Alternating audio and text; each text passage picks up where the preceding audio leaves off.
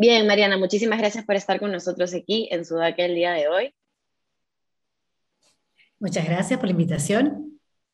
Bien, Mariana, empecemos hablando un poco sobre la coyuntura, ¿no? Eh, ¿Cómo ven desde el CADE estos 100 primeros días de gobierno que va teniendo el presidente Pedro Castillo? La verdad, con mucha preocupación. Eh, básicamente por dos, desde mi punto de vista, por dos aspectos, ¿no? Uno, eh, tenemos mucha incertidumbre.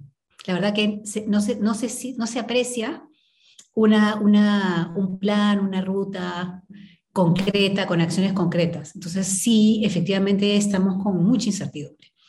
Y lo segundo es mucho temor. Creo que se ha instalado en todos nosotros muchísimo miedo, porque claro, la incertidumbre de alguna manera te causa angustia, te causa miedo, no saber qué, qué cosa es lo que va a pasar.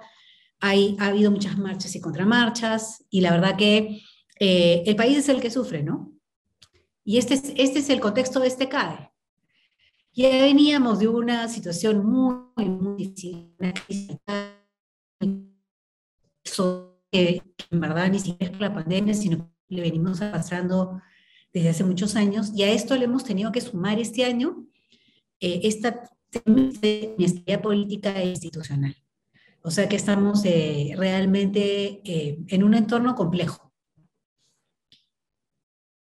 Bien, para los ejecutivos, eh, ¿Cómo, ¿Cómo, se está tomando un poco esta situación de eh, la nacionalización de empresas? ¿no? Que de pronto ahora lo que se está hablando mucho es el tema del el gas. Entonces, de pronto tenemos de parte del Ejecutivo algunos discursos que dicen que se va a ver la forma de nacionalizar, pero por el otro lado que se va a respetar eh, pues que las empresas son privadas. Bueno, eh, desde mi punto de vista, y esta es una posición mía, no necesariamente oficial, pero el Perú es un, país que tiene una economía social de mercado y la, tenemos por muchos años y la verdad que no es que ningún sistema es perfecto, pero esta economía social de mercado nos ha permitido hacer algunos grandes avances como país, ¿no? Eh, lo que hay que hacer es, yo creo que hay que mejorar este modelo de economía social de mercado, pero no destruirlo. Yo creo que las cosas se mejoran, no se destruyen. Entonces, cuando uno habla de estatizaciones, nacionalizaciones, de cambios totales de constitución, son medidas destructivas, porque finalmente no estás construyendo sobre aquello que ha venido, que es perfectible, ¿no? Nuestro modelo de economía social de mercado, sino que pretendes eh, empezar en foja cero o, destruir para construir qué. Entonces, la verdad de las cosas es que yo esperaría que, el, que digamos, que estamos esperando los peruanos, y esto ha salido en muchas encuestas, las prioridades están clarísimas. ¿Qué queremos los peruanos? ¿Qué quiere la población peruana? Eh, y esto habla de toda la población peruana, no estamos excluyendo a nadie, la, mayoría de la población peruana lo que espera es eh, seguir con el plan de, la pandemia, de, digamos, de vacunación y de eh, en general avanzar lo máximo posible en este tema de la, para, que, para que los contagios no suban nuevamente, para que no tengamos que atravesar por esa, la tercera ola, etc. ¿Qué queremos? Queremos reactivación económica, generación de empleo, recuperación de los niveles, o sea, los niveles de pobreza han aumentado horriblemente. O sea, nos hemos ido a 10 millones de peruanos eh, empobrecidos. Eso no puede seguir. Es una prioridad que eso, ¿y cómo puede ocurrir ese cambio? ¿Cómo podemos eh, mejorar eh, a través de la generación de empleo? De dar confianza a los mercados, de reactivar la economía. Esa es otra cosa que quieren los peruanos. También los peruanos quieren mejorar la educación, pero en este momento la prioridad es el retorno a las clases el retorno a la, a, las, a la educación presencial, porque dos años de, digamos, de educación fuera del aula eh, que, que eh, durante la pandemia nos, nos están costando muchísimo. Nos está pasando la factura, una factura generacional. Entonces, yo sí creo que es importante que se escuche y lo, lo que está desde el gobierno atienda esas prioridades. Y eso es lo que uno esperaría. Bien, justo sobre lo que acaba de comentar, la educación, ¿cuál es la posibilidad de que regresemos a la presencialidad para el siguiente año, no? Para mí no hay, no hay, no hay duda, no cabe la menor duda. O sea, lo menos que podemos hacer es que el primer día de clases en, marzo, eh, todos los niños están de, vuelta al colegio. O sea, no hay, la pregunta no es si tenemos que regresar a clases, todo que todos los niños tengan que regresar a clases, es cómo hacemos para, para, para derribar las trabas. Créeme, desde mi punto de vista también, no es, una posición oficial en particular, pero desde mi punto de vista, yo estoy en la comunidad de líderes de IPAE, tengo muchísimos años en el sector de educación, lo conozco bastante bien, y créeme, nos estamos poniendo barreras nosotros mismos. No es la pandemia, no las barreras para que esto sea una realidad y que es urgente, nos las ponemos nosotros mismos. Con desconfianza, con la sobreregulación, con el, trabajo poco articulado. Aquí no se ponen de acuerdo el Ministerio de Educación con el Ministerio de Salud, total es que cada uno habla algo distinto. Eh, no hay confianza, es decir, el día siguiente que un director abre el colegio le van a caer 50 demandas, ¿no? 50 demandas de, y, y nadie lo va a proteger. Entonces hay mucho temor y es entendible. Y tercero, la sobreregulación que, digamos, es eh, excesiva. Por lo tanto, hace que cualquier plan sea inviable. ¿Por qué? Porque no hay forma con los recursos que los colegios tienen, los recursos con los del Estado, que esos requisitos que están en el papel se puedan cumplir. Entonces nos estamos poniendo, nos estamos pegando un tiro en el pie, ¿no? Entonces, este, creo que si, si queremos realmente eh, retornar a las aulas, tenemos que empezar a destrabar nuestras propias barreras que nos estamos poniendo. Bien, sobre el regreso a las aulas siempre se habla mucho del regreso de la educación primaria ¿no? y secundaria. ¿Qué sucede en el caso de la educación universitaria o en el caso de posgrados, ¿no? que es la continuación de la, de la carrera educativa? Para mí el, el, retorno de la, de la presencialidad y en realidad no presencialidad, porque el sector de la educación superior es el más, está mucho más preparado para tener modelos híbridos que la educación secundaria y primaria. Entonces, eh, y, el sector se ha preparado y está respondiendo bastante bien, en, su gran mayoría, eh, a, la, demanda de una educación semipresencial, modelos híbridos. Entonces, y además la educación secundaria, estamos hablando de jóvenes eh, mayores, de mayor edad, casi, digamos, la mayor parte son adultos, y es, es mucho más sencillo implementar, digamos, protocolos para poder eh, hacer que esta semipresencialidad ocurra.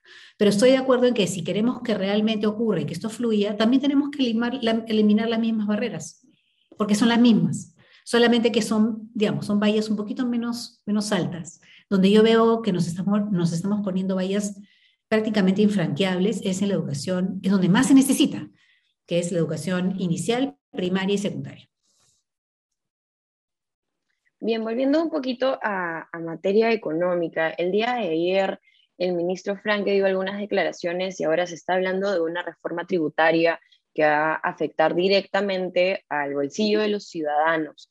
¿Cuál sería el impacto eh, real de esta, de esta reforma? Es difícil saberlo, la verdad. Yo no soy experta ni podría poner no, no, no, podría evaluar ahorita cuál sería el efecto, si es que va a ser negativo, positivo, qué tan negativo podría ser si es que es negativo a un incremento en los impuestos, ¿no? Porque yo creo que, y, también otra vez opinión eh, personal mía, eh, es que creo que en el país nuestro, nuestro tema no está en elevar impuestos, aunque eso, eso de ahí, digamos, es, es discutible, pero no es, el problema no está ahí. El problema, desde mi punto de vista, está en que no estamos usando bien los impuestos. O sea, ¿de qué sirve recaudar más impuestos de, la, de, las grandes empresas o de, la población que, digamos, que ya contribuye? Porque hablamos de aumentar impuestos a los que ya pagan impuestos. ¿no? Siempre hemos visto que la verdad que una mejor estrategia sería ampliar la, la base tributaria y no seguir, eh, digamos, eh, eh, incrementando impuestos necesariamente los mismos porque eh, en la medida que esos eh, ingresos no están en el sector productivo, no se pueden reinvertir. Y si no se reinverten, no hay crecimiento de la economía. Ahí está el posible impacto negativo.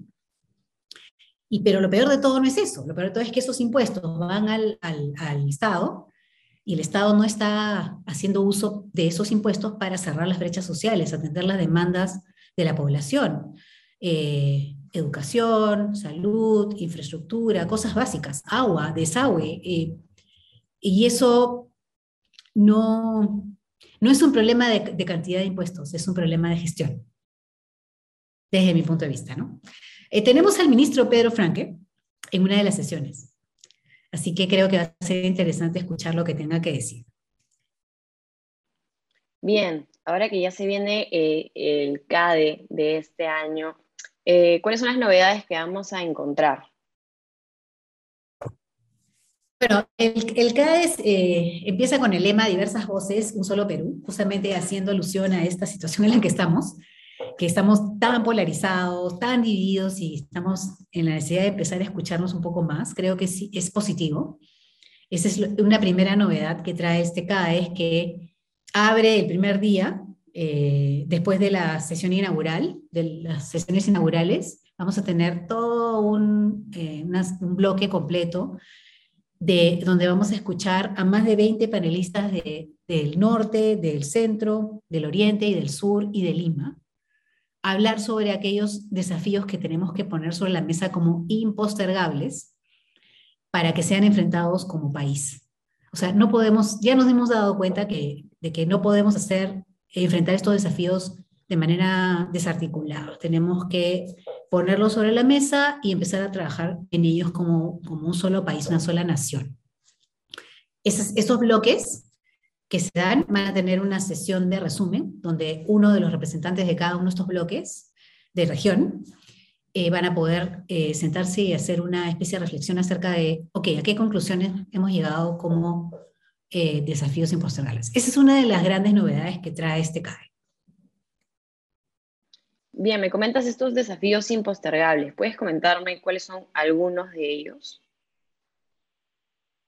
Mira, en cada sesión se van a tocar temas que son bien particulares de cada región. Hay regiones donde el desafío principal es la falta de conexión, es decir, eh, y la falta de educación. En otros es, son, regiones donde el problema es cómo, eh, cómo escalamos ¿no? Eh, la, la agroindustria o sea, cada una de estas regiones va, a, traer su propia realidad, ¿no?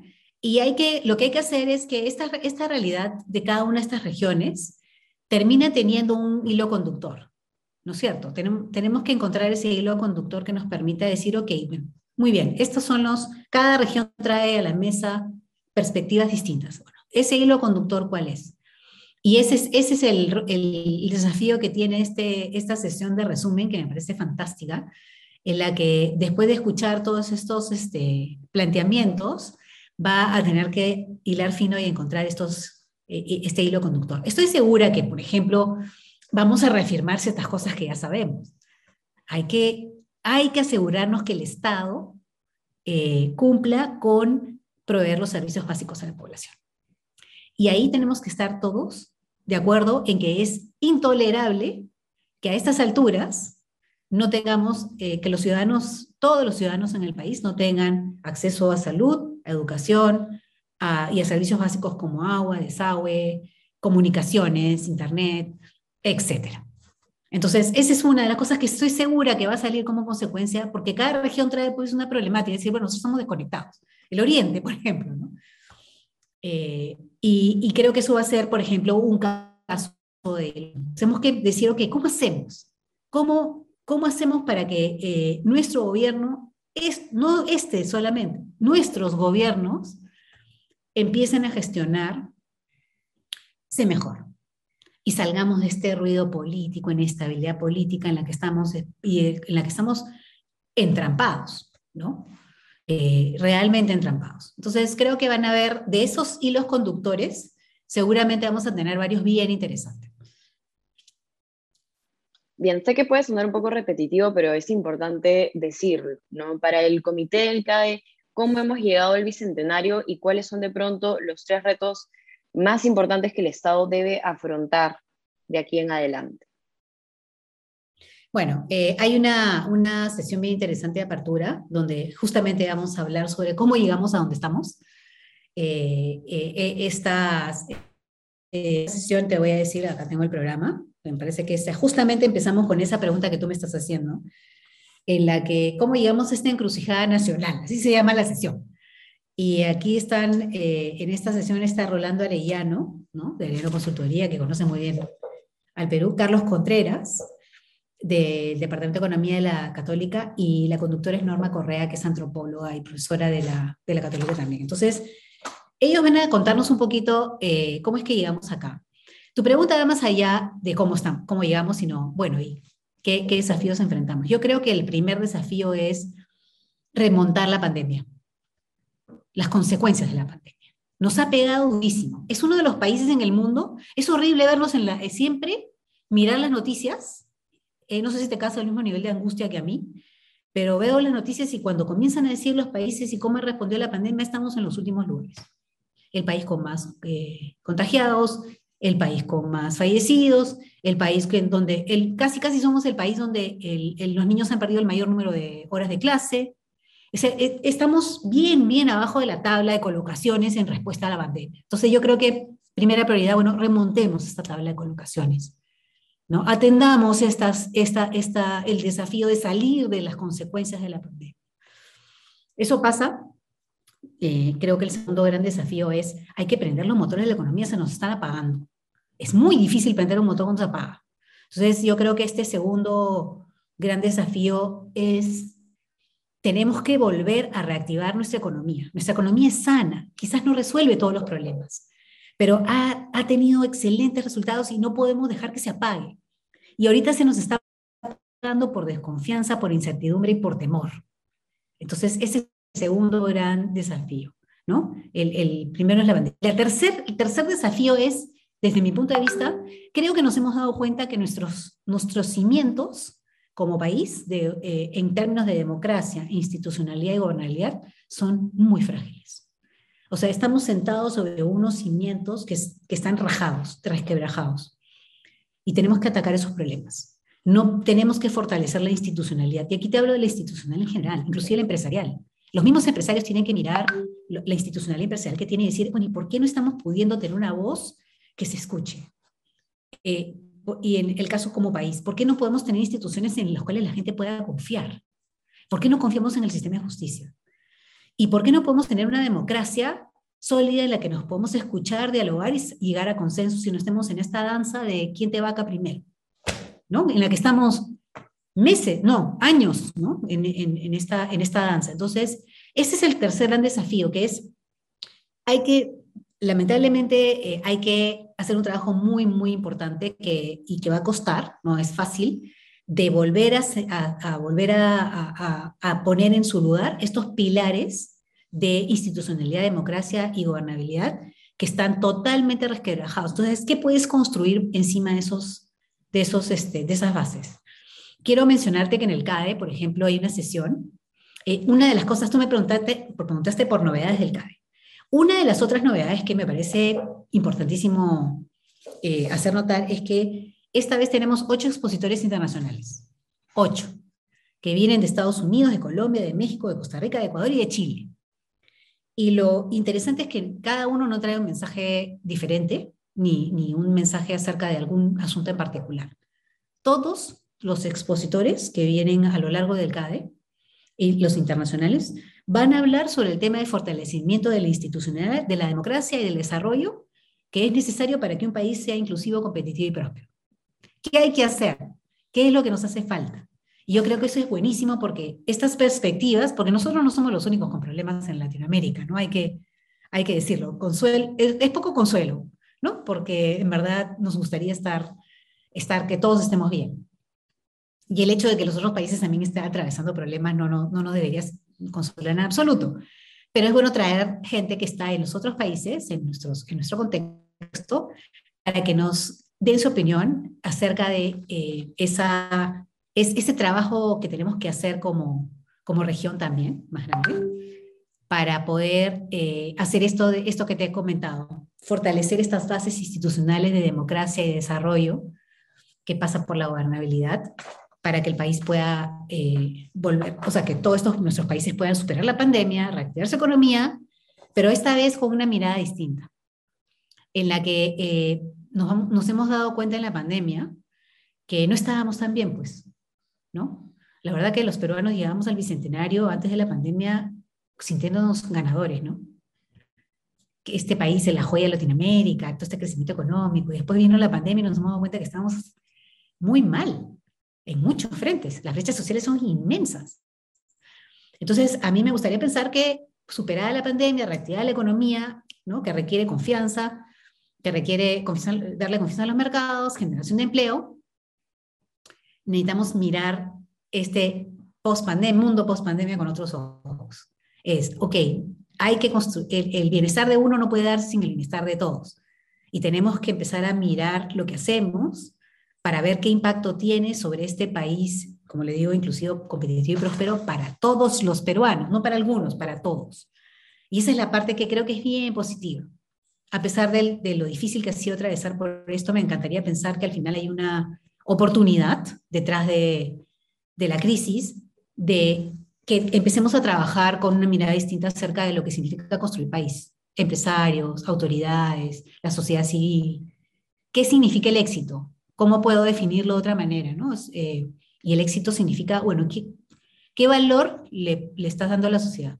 Hay una sesión de, que se va a reconocer a, a, una lista de empresas que transforman el Perú, que son las que eh, han, han, han presentado evidencia ¿no? No es que quieran, sino que lo están haciendo, evidencia de, eh, y son pequeñas, medianas y grandes, de que están trabajando con valor compartido, que están impactando a la sociedad desde, sus, desde su core negocio y que lo están haciendo eh, de una manera íntegra.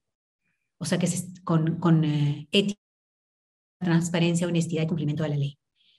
Y hay bastantes. Un movimiento que se está dando que es muy, muy interesante. Muchas gracias por, tu tiempo esta mañana y que ya nos estaremos viendo en el CADE para ver pues cuál es la mejor forma de atravesar estos retos que tenemos por delante. Muchas gracias. Los invito a todos los que están escuchándonos a no perderse este CADE, ¿no? Voces eh, diversas, un solo Perú, que es este 16, 17 y 18 de noviembre. Muchas gracias.